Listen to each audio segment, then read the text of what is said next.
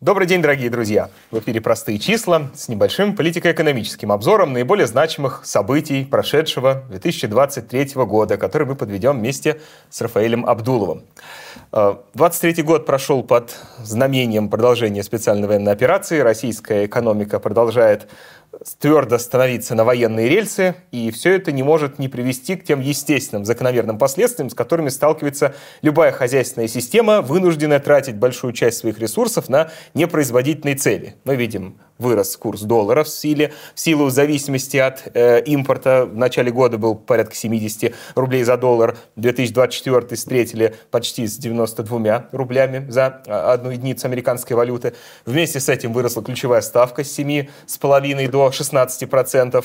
Э, вместе с этим подорожали ключевые ресурсы. Дизельное топливо на 10 рублей с 54 до 64. Но выросли и там цене и продукты, и мясо, и курица. Но что осталось стабильным весь этот год, так это рейтинг нашего многоуважаемого национального лидера. В ЦИОМ в конце 2022 года а, отмечал, что Доверие Путину составляет 78,4%, на конец 2023 года 78,5%, даже один, одну десятую процентного пункта э, значит, правящий класс отыграл у трудящихся в виде прироста, ну, то ли вымышленной, то ли на самом деле существующей поддержки. В этом разберемся, я думаю, в ближайшие месяцы по мере э, изменения социально-экономической обстановки непременно меняется и политическая, э, и политическая атмосфера. Ну, и, скоро выборы. Да, это интересно, 23 2023 год, 2024 год станет хорошим эмпирическим э, измерением э, реального уровня поддержки, хотя, понятное дело, э, не всегда цифры, э, демонстрируемые Центральной избирательной комиссии отражают реальный расклад политических сил. Но зато его отражает количество иноагентов, которых к концу 2022 года было 515 человек, а за год их число увеличилось до 733, что явно является некоторым отражением расклада классовых сил в нашем обществе. Буржуазия наступает, усиливает репрессионный аппарат, ну и это, естественно, следует за ухудшением экономической ситуации. Всегда кризис сопровождается фашизацией, сопровождается усилением репрессионных э, политик, репрессионных практик правящего класса. Но это такой мой беглый обзор. Сейчас углубимся в некоторые детали более подробно. А чем тебе запомнился прошедший 23 год? Ну, во-первых, всем привет. А, и тоже э, хотелось сказать, что экономика у нас не улетела в тартарары. Все-таки все стабильно, рейтинг стабильный. На этом, наверное, можно и заканчивать. Да.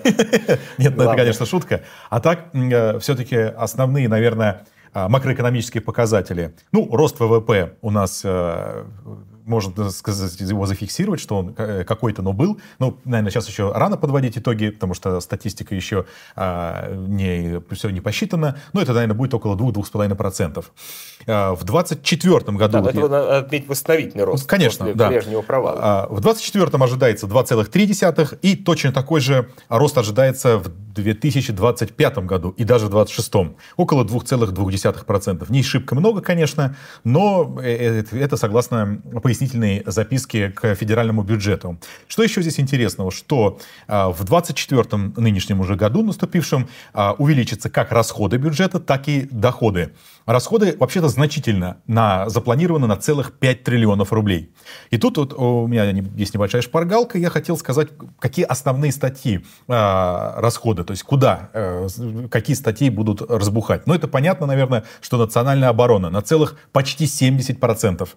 А на социальную политику почти 19%. Ясно, нужны выплаты, пособия увеличивать. Но вот другие статьи э, расходов будут, к сожалению, сокращаться. Вот национальная экономика минус 5,7%. Кстати, интересный вопрос, что входит в это понятие национальная экономика, расходы федерального бюджета на национальную экономику. Слишком абстрактное понятие, для наших зрителей поясним, например, на инфраструктуру угу. расходы. То есть вся изношенная российская инфраструктура, э, которая в частности выражается в учащении числа техногенных катастроф, это все результат недофинансирования национальной экономики средствами федерального бюджета. Конечно, если говорить там о э, износе инфраструктуры водопровода, теплотрасс достигает от 60 до 70 процентов в зависимости от разных городов. И вот мы э, являемся свидетелями серьезных аварий в такие лютые морозы, практически сибирские в московском регионе, и остаются целые массивы э, без тепла и электричества. Да, это надо, кстати, заметить, что эта статья расходов относится к жилищно-коммунальному хозяйству. По сути, тоже инфраструктура, только отдельное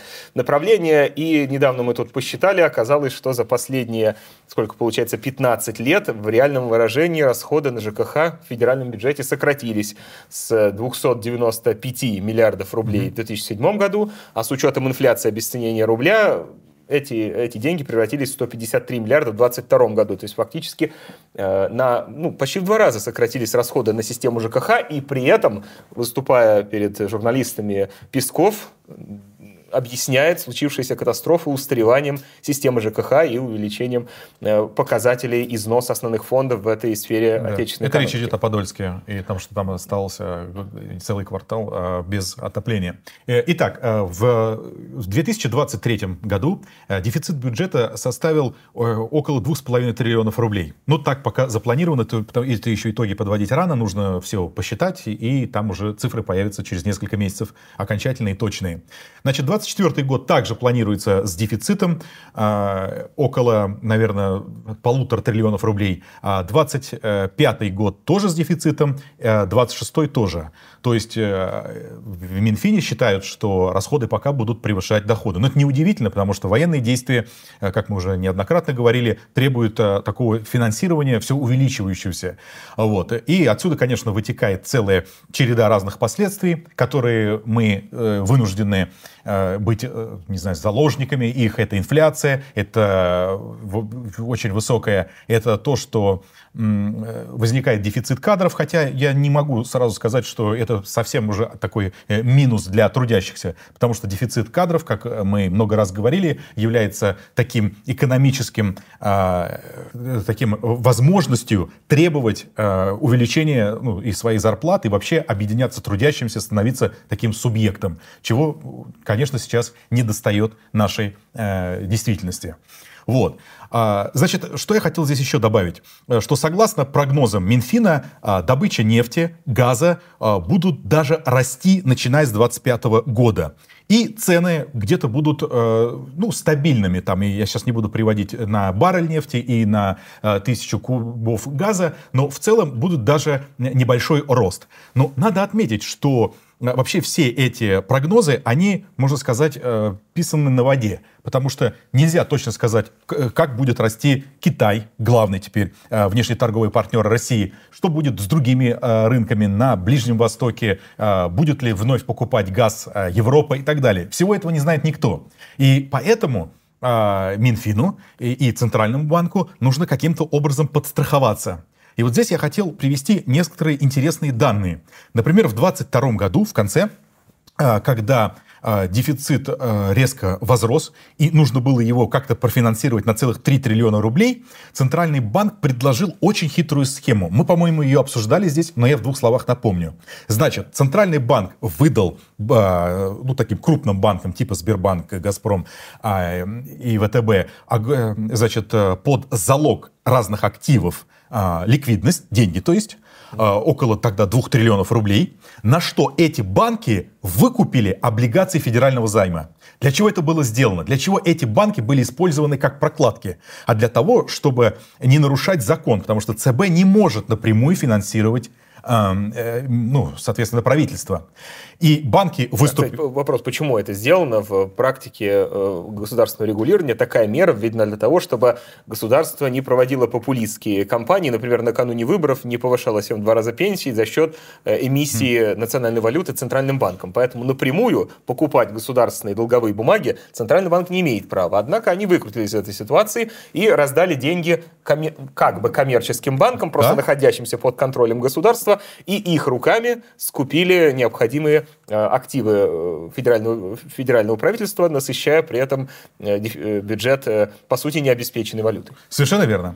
А, вот. Но банки, конечно же, в этом случае, выступив эдакими прокладками, конечно, получили неплохой гешефт. Во-первых, это то, что они покупают вот эти облигации ниже цены номинала, так устроен фондовый рынок. Во-вторых, они получают свою комиссию. Вот. Но здесь э, некоторые э, представители ММТ могли бы аплодировать, что вот молодцы, начали печатать деньги Такое. под э, этот самый экономический рост. Это позволит, в общем-то, стабильно и э, расти не только экономике, но, в общем-то, всем таким макроэкономическим показателям. Однако, э, надо сказать, что действительно банки выиграли не только на этом, но и на росте ключевой ставки. И, например, я где-то здесь хотел привести еще данные, что э, около 3 триллионов рублей за 2023 год заработали вот эти системообразующие банки. Это э, феноменальная э, сумма, огромные деньги, просто целый рекорд. Но я сейчас не об этом, а вот о чем. Что в апреле уже 2023 года а, а, спрос на облигации федерального займа резко сократились. Банки не захотели их покупать, потому что э, им же теперь не дают ликвидность, деньги под замен, ну, каких-нибудь активов. То есть ЦБ им не предоставляет деньги, а просто просит э, Минфин их купить. Они отказываются.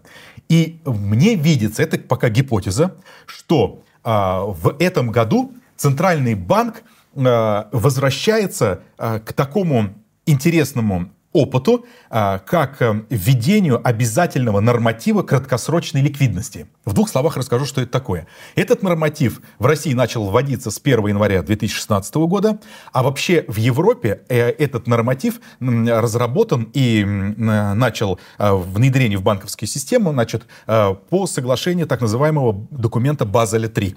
Да, это ну, такая, скажем, совет глав центральных банков крупнейших государств, который был создан в ответ на кризис 2008 года лета. для того, чтобы не допустить его повторения. Да. Как макропруденциальными методами, то есть так и заблаговременными mm-hmm. методами э, предотвращать э, формирование пузырей в финансовом секторе. Да. Суть этого э, показателя в том, чтобы соотношение между высоколиквидными активами, ну, например, вот такими облигациями, э, деньгами, э, ну, ну, не то что кэшем, ну, да, можно так сказать, на счетах или э, открытых счетов э, на, э, в Центральном банке, то есть такие высоколиквидные активы, их соотношение, э, значит, вот этих активов и разницах в оттоках и притоках денежных средств в течение 30 дней должно быть на уровне 100%. Проще говоря, что у банка, у финансового института должны быть соответствующие суммы для быстрого, ну, скажем так, погашения каких-то обязательств чтобы банк не лопнул. И вот здесь э, я немножко отвлекусь и хотел сказать, что вот именно э, как мыслят э, буржуазные экономисты, что они введут такой показатель, то есть они добьются такой гарантии, что у банка будут свободные денежные средства, и значит они тем самым не повторят вот этого сценария 2008-2009 года, годов. Будто бы тогда а, соответственно, не было таких нормативов, и это все привело в тартары. Это, конечно, не так, потому что э, причины того кризиса мы много раз а, показывали на простых числах, в том числе вот был ролик про э, надувание спекулятивного пузыря у меня про этот кризис более подробно. Но как бы там ни было, именно 23 год а, показал нам крах нескольких системообразующих, можно сказать, мировых банков.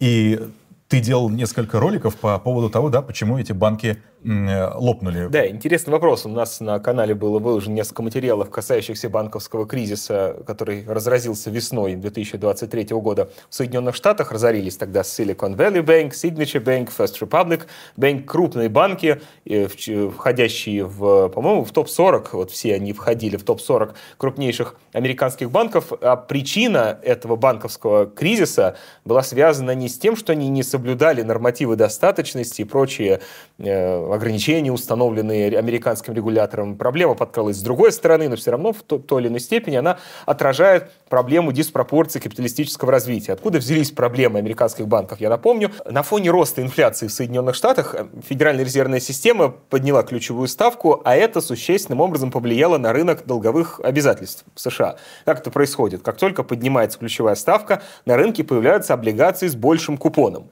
да. Э, который растет вместе с, ну, ну, вместе с ростом ростом ключевой ставки растут и купоны облигаций. Теперь новые облигации оказываются более привлекательными, чем облигации, выпущенные в прежние времена, когда ставка была ниже. А как теперь владельцу, обладателю облигаций с меньшим купоном продать ее на рынке? Ее никто не возьмет, поскольку теперь возьмет, на рынке обращаются... цена облигаций да, упадет. Э, поскольку обращаются облигации с более высоким купоном, более привлекательные, и поэтому приходится снижать цены на старые облигации. В этом случае тот, кто покупал облигацию в условиях низких ставок, а теперь ставки выросли, теряет свои деньги.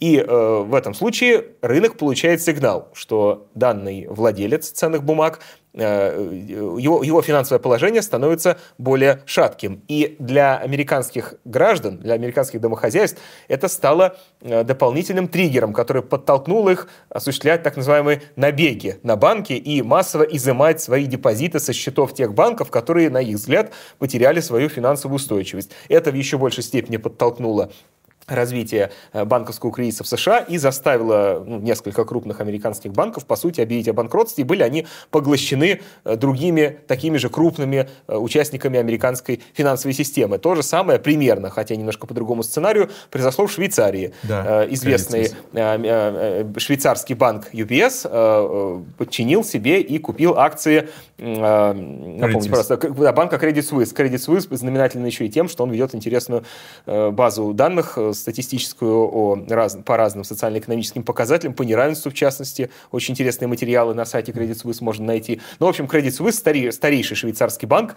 э, был поглощен другим лидером швейцарской финансовой системы, и в конечном счете образовался такой финансовый гигант, который по своим активам уже соразмерен с валовым внутренним продуктом всей Швейцарии.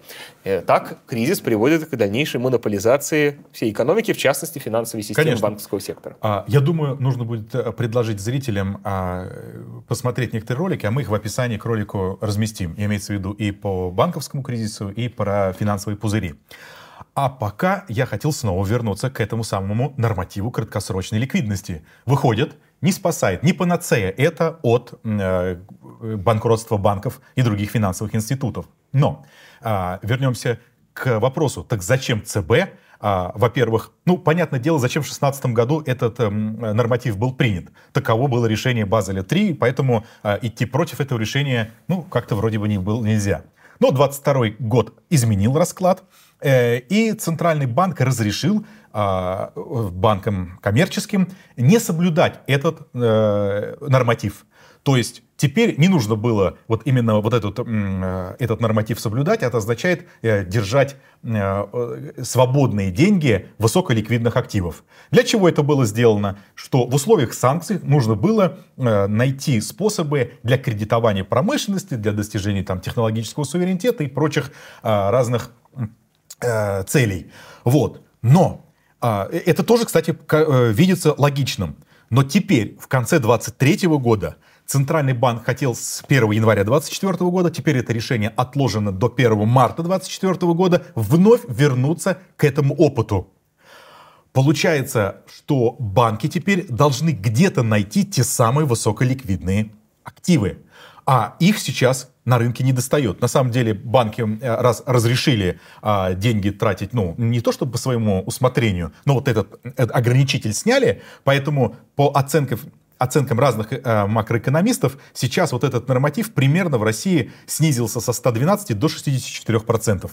И чтобы его вновь подтянуть к 100%, нужно э, э, где-то 5-6 триллионов, по другим данным 7,5 триллионов э, обращающихся этих активов на рынке, а их нет. К чему намек? Это, может, моя гипотеза, что э, это сделано для того, чтобы подстегнуть банков, э, банка, чтобы подстегнуть э, банки покупать э, облигации федерального займа. Теперь, если облигации будут э, предложены, за ними выстроится очередь. Не то, что никто не будет носом э, вертеть, нужны мне эти облигации или нет, а нужно будет любыми способами их приобрести, чтобы соответствовать этому критерию. И в данном случае вот это такой инструмент, можно сказать, кнута для э, банков, если так можно выразиться. Чтобы финансировать дефицитную Бюджет... военную экономику. Конечно, да. А кто от этого пострадает?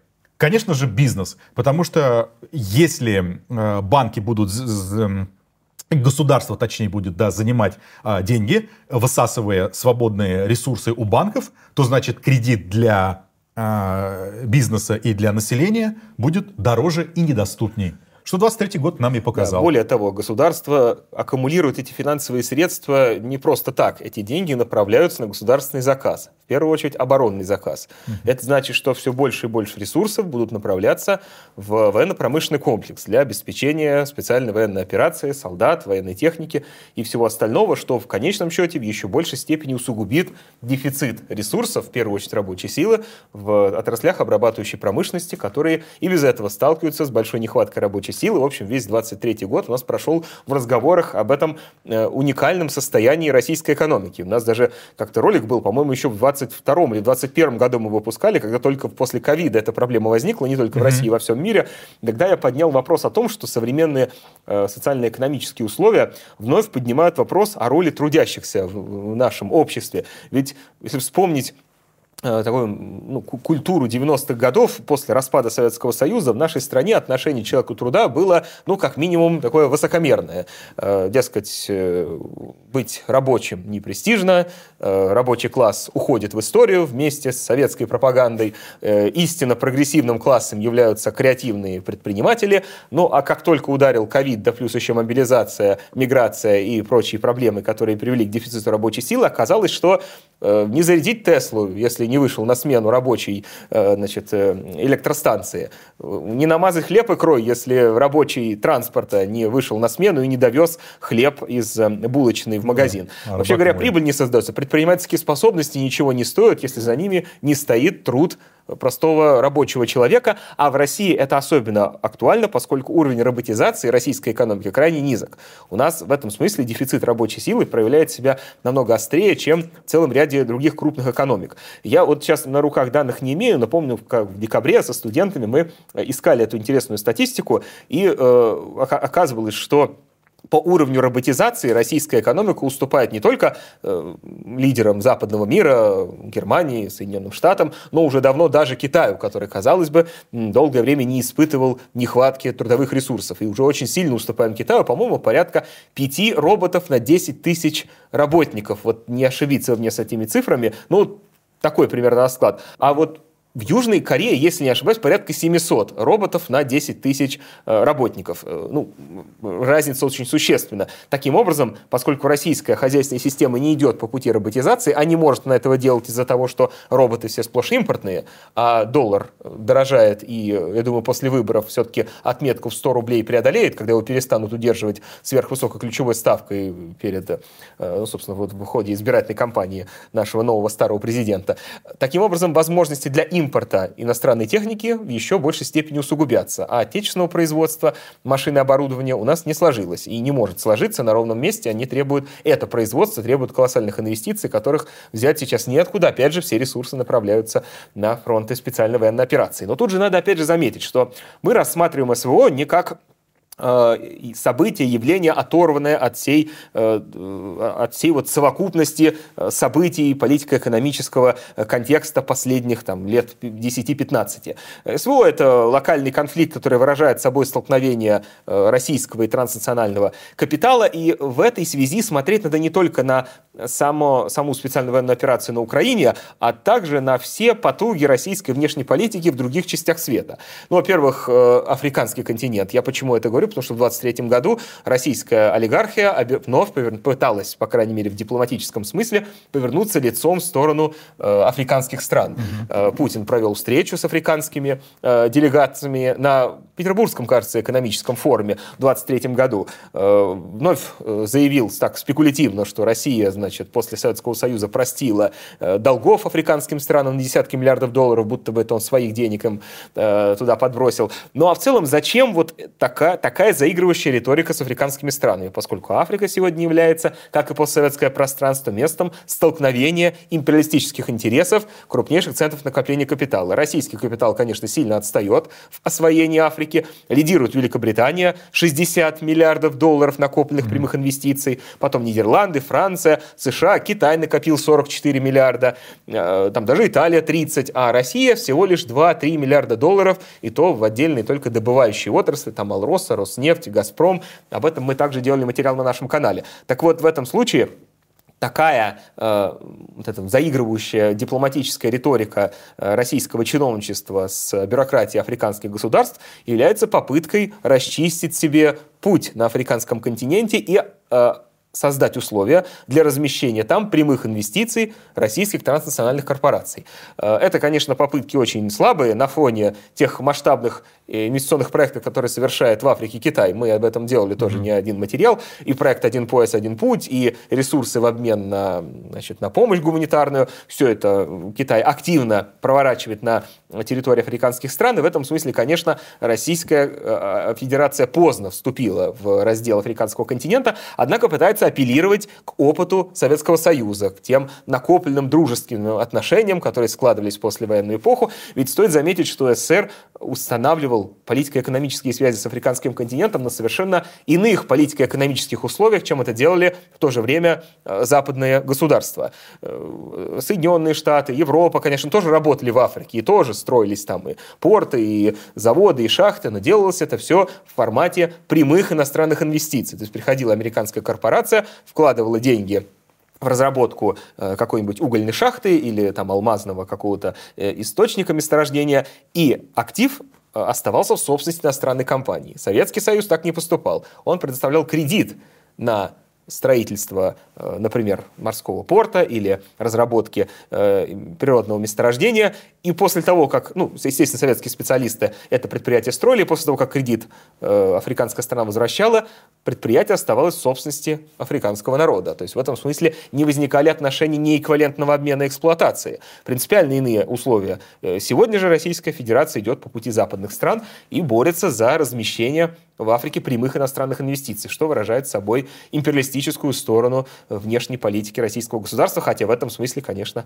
от центра мирового капитализма и даже от Китая э, российский капитал сильно отстает по своим возможностям. Э, многое, многое было упущено за последние десятилетия. Ну да, что тут стоит добавить, что вообще 23 год э, был очень неплохим для отечественных бизнесменов, целом. Например, Россию также в 2023 году покидали иностранные разные э, компании, а их активы по дешевке а, по 50% и менее выкупной цены, так указано в соответствующих правительственных актах, выкупали отечественные бизнес-структуры. Таким Боль, образом... Больше всего обогатился Потанин. Да, Потанин обогатился э, и Группа занял вторую строчку э, почти с 24 миллиардами долларов, 62 место в мировом рейтинге. На первом оказался Мельниченко, здесь на мне написано, может, другой э, данные. А, это по данным Блумберга. Да. Ну, не суть. Михельсон и много можно еще привести фамилий знакомых, я думаю, нашим зрителям. Но суть в том, что 23 а, год, да и 22 а, оказался вот очень даже успешным для этих бизнесменов, для банков, для э, строителей, кстати, но это мы уже обсуждали э, на предыдущих наших выпусках. Вот. Поэтому для некоторых представителей бизнеса очень даже неплохо. И, возможно, в скором времени их капиталы только прирастут, поскольку в 2023 году активно шли разговоры о необходимости приватизации в России, Конечно. возобновления этой вроде бы уже устаревшей, оставшейся в 90-х годах практики, но ничего подобного. Приватизацию никто не отменял. Она ползучим образом постепенно шла, просто что в 23 году нужно было компенсировать потери, понесенные российскими олигархатами, передать им собственность, новые вот куски здесь основного очень капитала. Интересно, а, вот действительно, а, можно ли бы было бы сверстать бюджет, например, не прибегая к приватизации? Скорее всего, да, потому что цены на нефть, на газ подросли неожиданно, и плюс вот есть всякие инструменты, о которых мы говорили выше, но 23 год поражает тем, что власти перевыполнили план по приватизации в 16 раз. Да. А интересно, как они объясняли необходимость приватизации? Никто же вот. не сознается, что нужно э, компенсировать потери тех, э, чьими руками нынешняя власть и нынешние чиновники, депутаты и президенты и министры поставлены на книжение. Э, объяснялось это неэффективностью государственных компаний. Не в силу неэффективности менеджмента этих компаний, да. а неэффективности формы государственной собственности. И приводи, приводится следующая статистика. У меня даже ссылка есть на интересную статью в РБК, я ее тоже выкладывал под одним из наших роликов, не моргнув глазом, приводилась следующая статистика. Сравнивались размеры прибыли государственных компаний, компаний с крупным государственным участием за разные годы. И оказалось, что в 2021 году эти прибыли составили более 4,5 триллионов рублей, а в 2022 году только там чуть больше 2 триллионов. Смотрите, как сильно упали прибыли российских компаний с госучастием. Это же говорит о их неэффективности. На самом деле спекулятивная статистика, поскольку сверхприбыли 2021 года стали э, компенсацией провала 2021 года, 2020 года, ковидного года. Тогда госкомпании закончили год с убытками. А на самом деле э, 2 триллиона рублей прибыли, полученных в 2022 году, это нормальный уровень, соответствующий 2019 до ковидному году. Mm-hmm. То есть, в принципе, никакого резкого провала по компаниям с госучастием не произошло. Однако сам факт падение прибыли в 2022 году относительно 2021 дал многим чиновникам, многим э, политическим деятелям, э, многим коммерсантам возможность спекулировать на теме приватизации. А на самом деле она ведь уже идет, поскольку э, на конец 2022 года в России насчитывалось 507 акционерных обществ федеральной собственности, а годом ранее 646. То есть фактически за год э, количество компаний с госучастием сократилось на 100 с лишним единиц. Э, никуда не делась приватизация, она происходит. Просто э, она касается не самых ярких, не самых известных компаний угу. в такого второго эшелона. А кто у нас сейчас первый в очереди на приватизацию? Сбербанк, который уже давно предлагается приватизировать. Сейчас доля государства в активах Сбербанка 50% плюс одна акция. И сделано это для чего? Сделано для того, чтобы у государства сохранялся контроль над главным системообразующим российским банком.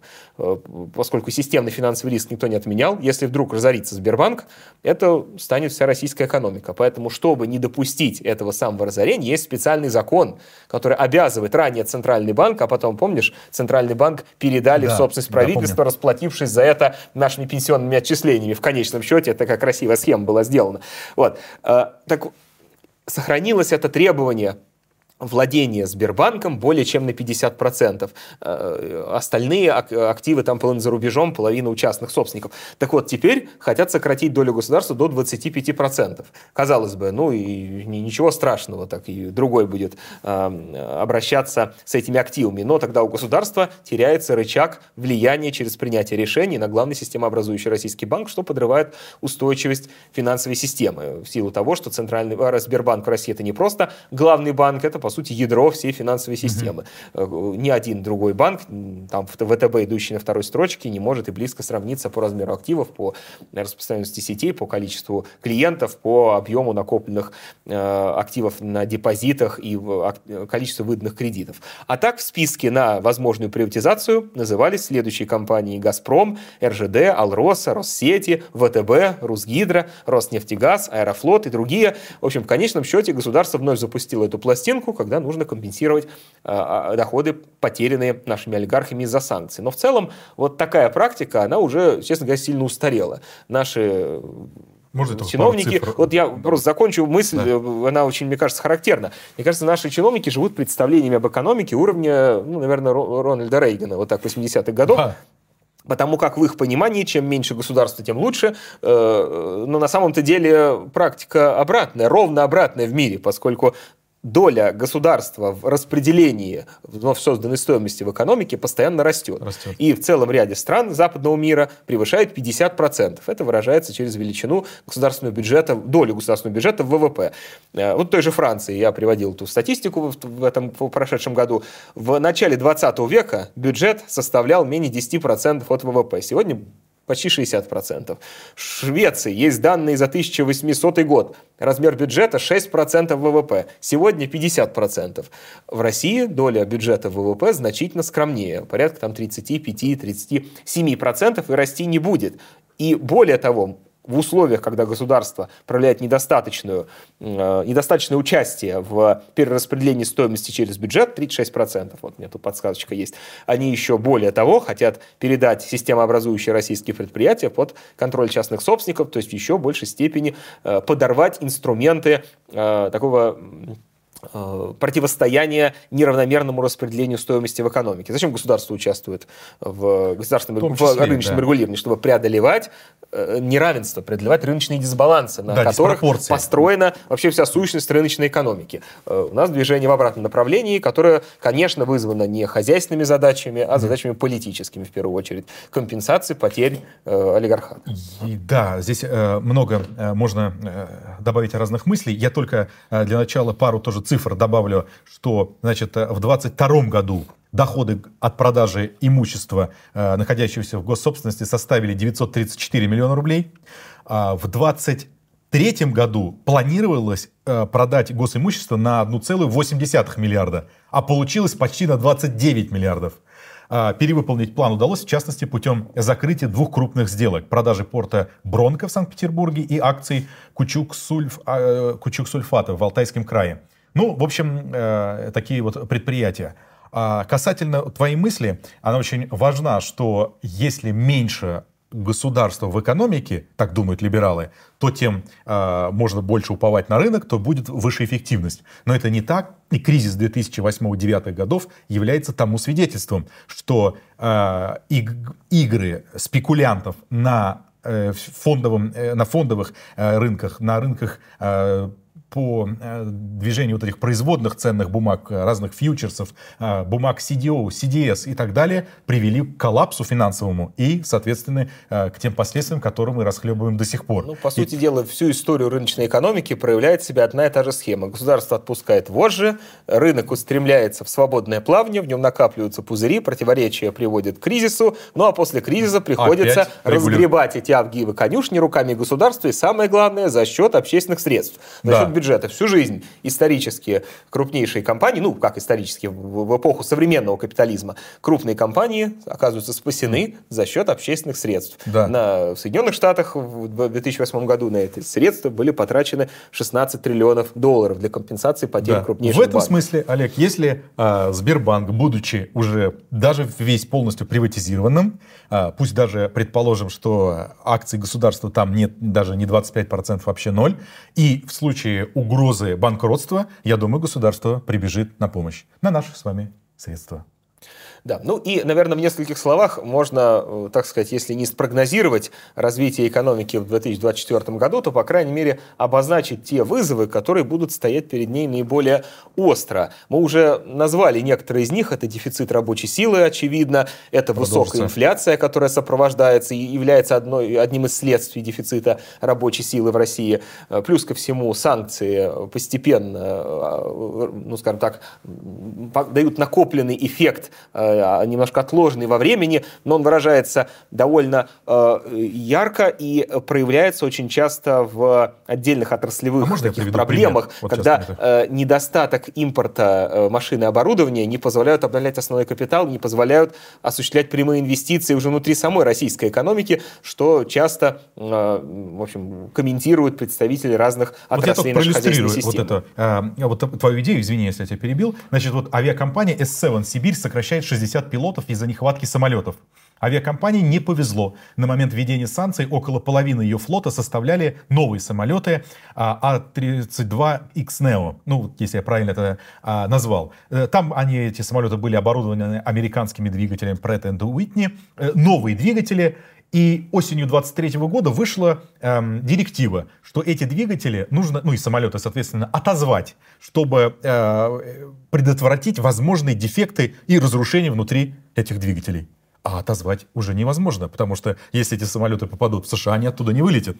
Выходит, э, что S7 э, принял решение, вероятно, здравое, просто загнать эти самолеты в ангары, а пилотов сократить. Это просто иллюстрация к тому, как санкции начинают действовать в таком долгосрочном, в отложенном во времени э, периоде. Да, и характерно э, также, что санкции СВО и вообще события последних лет э, на наших глазах э, отражают собой продолжающееся перераспределение рынков. Мы много раз говорили о том, что российское государство потеряло большую часть западного газового рынка из-за санкций, из-за СВО, из-за всякого давления. 40% составляла доля «Газпрома» на европейском да. рынке, сейчас она сильно снизил, хотя некоторые поставки все-таки есть. Характерны новости про автомобильный рынок, нашей страны, который сейчас, на котором доминируют китайские производители, mm-hmm. и во многом благодаря перераспределению рынков из России ушли западные вендоры, а пришли китайские, Китай стал крупнейшим экспортером автомобилей в мире, потеснив Японию. Китай усиливает свое влияние в мировой экономике и, в частности, использует Россию в качестве трамплина для э, движения вверх по мировой капиталистической вот этой экономической иерархии. Э, не исключено, что в дальнейшем отношения между российским и китайским капиталом будут строиться по такому же принципу, не на паритетных основах, как это представляет российская бюрократия и наша пропаганда, выставляя дружбу Си Цзиньпина и Путина как сотрудничества равноценных, равновесных партнеров, Россия все в большей степени будет становиться периферией китайской экономики, э, ее рынком сбыта, ее местом приложения инвестиций. И в этой связи, э, конечно, ничего хорошего это нам не сулит были мы когда-то периферии, такой полупериферии западного капитала, постепенно дрейфуем э, под контроль капитала ну, китайского. Да, здесь хотя бы был хотя бы был выбор, кому газ продавать. Да, а теперь, а теперь выбора нет. выкрутят так, что условия мало даже... не покажется. Да, он же как вот как монопсония, теперь он становится единственным да, покупателем. покупателем да, есть Индия, там есть там, а с Индией проблемы, а с Индией тоже проблемы тоже. Проблема интереса 23 года продали, а как обойтись без доллара? Сколько было бравурных разговоров о да. дедоларизации, а чтобы подготовиться к дедоларизации и остаться при этом в рамках капиталистической экономики, нужно найти прямую замену доллару угу. юань там или какая-то другая Надо валюта. Зрителям напомнить, они... что мы э, отгрузили индийцам очень, ну мы это кто это, наши олигархи, я не хочу солидаризироваться с ними. Вот. Ну вот, значит, они продали э, огромное количество разных товаров, а, а, а ну, купить у Индии нечего. Очередь, да. Да. А Индия может расплатиться только в рупиях. Да, а зачем рупии? А, а что делать с да, рупиями? А что делать с рупиями? Мы не можем купить на соразмерную сумму товаров в Индии. Просто Индия их не производит. И, и их не купят российские потребители по установленным ценам. И в этой связи оказывается, что отказываясь от доллара, но оставаясь в рамках капиталистической системы, российскому государству приходится просто Э, механически заменять доллар на какую-то другую валюту, лишь бы фигу показать американцам. Ну, правда, сами американцы тут тоже поработали, отключили Россию в значительной степени от долларовой системы. Но здесь вопрос стоит не о построении какой-то принципиально новой финансовой системы, где не было бы доминирующей валюты, финансовой эксплуатации, неэквивалентного обмена между участниками финансового какого-то пространства. Нет, просто вместо доллара, ну, юань, что, кроме юаня ничего не на голову, голову не приходит, а юань в этом смысле хуже доллара. Он менее стабилен, э, этот самый э, оборот его в мире меньше, соответственно, и волатильность выше, что мы много раз видели в 2023 году. А э, правильным решением, ну как правильным, правильным не в, не в исполнении нашего олигархата было бы построение принципиально иной экономической системы, прообраз которой был построен Советским Союзом со странами Совета экономической взаимопомощи. Не было никакого советского рубля на территории СЭВа, который бы там легко бы э, выпускался, печатался бы советским правительством, и на эти деньги скупались бы товары со всех дружественных стран. Существовала система взаимозачета, клиринга, переводной рубль, так называемый, который никогда напрямую эмиссия его не осуществлялась, но он использовался как система учета во внешторговом обмене между э, Советским Союзом и другими странами, который не создавал отношений неэквивалентных эквивалентности в этом обмене. А сегодня, если Россия в итоге перейдет на юань, а другой альтернативы нет, то фактически все те проблемы, которые были связаны с зависимостью от доллара воспро... будут воспроизведены, воспроизведены уже воспроизводятся, в, уже воспроизводятся относительно юаня, только еще с дополнительными издержками, поскольку сам по себе юань это не доллар, и в нем просто хозяйственные операции вести не так выгодно, как в американском долларе в силу нестабильности юаня. Угу. В общем, вот, наверное, под таким вот, э, ну, не девизом, а вот в такой экономической атмосфере э, будет развиваться 24 год, который да. явно принесет нам новые вызовы. И мне думается, что 24 год станет очень богатым на новые события, которые станут важным эмпирическим материалом для осмысления э, традиционных политэкономических закономерностей. Э, все-таки экономика такая инерционная штука, и редко там что-то меняется мгновенно. Всегда за каким-то важным э, историческим событием следует некоторый период турбулентности, в который система подстраивается под новые вызовы. и мне думается, что и наше общество также будет постепенно под эти вызовы подстраиваться и менять свое понимание роли трудящегося, роли рабочего человека в традиционных отношениях, производственных отношениях капиталистического способа производства, которые ранее складывались у нас десятилетиями. Мне думается, и дефицит рабочей силы, и ухудшение жизни трудящихся в виде высоких цен, роста цен, плюс продолжение СВО и э, усиление вот этого политического давления извне на Россию, все это в конечном счете э, создадут благоприятные условия для такого социального брожения, которое должно будет непременно найти свой выход в случае, если э, в этом брожении взреют и взойдут ростки прогрессивных политических сил, способных сорганизовать недовольные, возмущенные трудящиеся массы на э, созидательные, прогрессивные, перспективные политические движения, э, способные задать новую повестку, идеологическую, политическую повестку нашему обществу и подтолкнуть его к так необходимым нам политическим переменам. Все-таки да, бытие определяет сознание. Всем на этом спасибо. Увидимся через неделю. До свидания.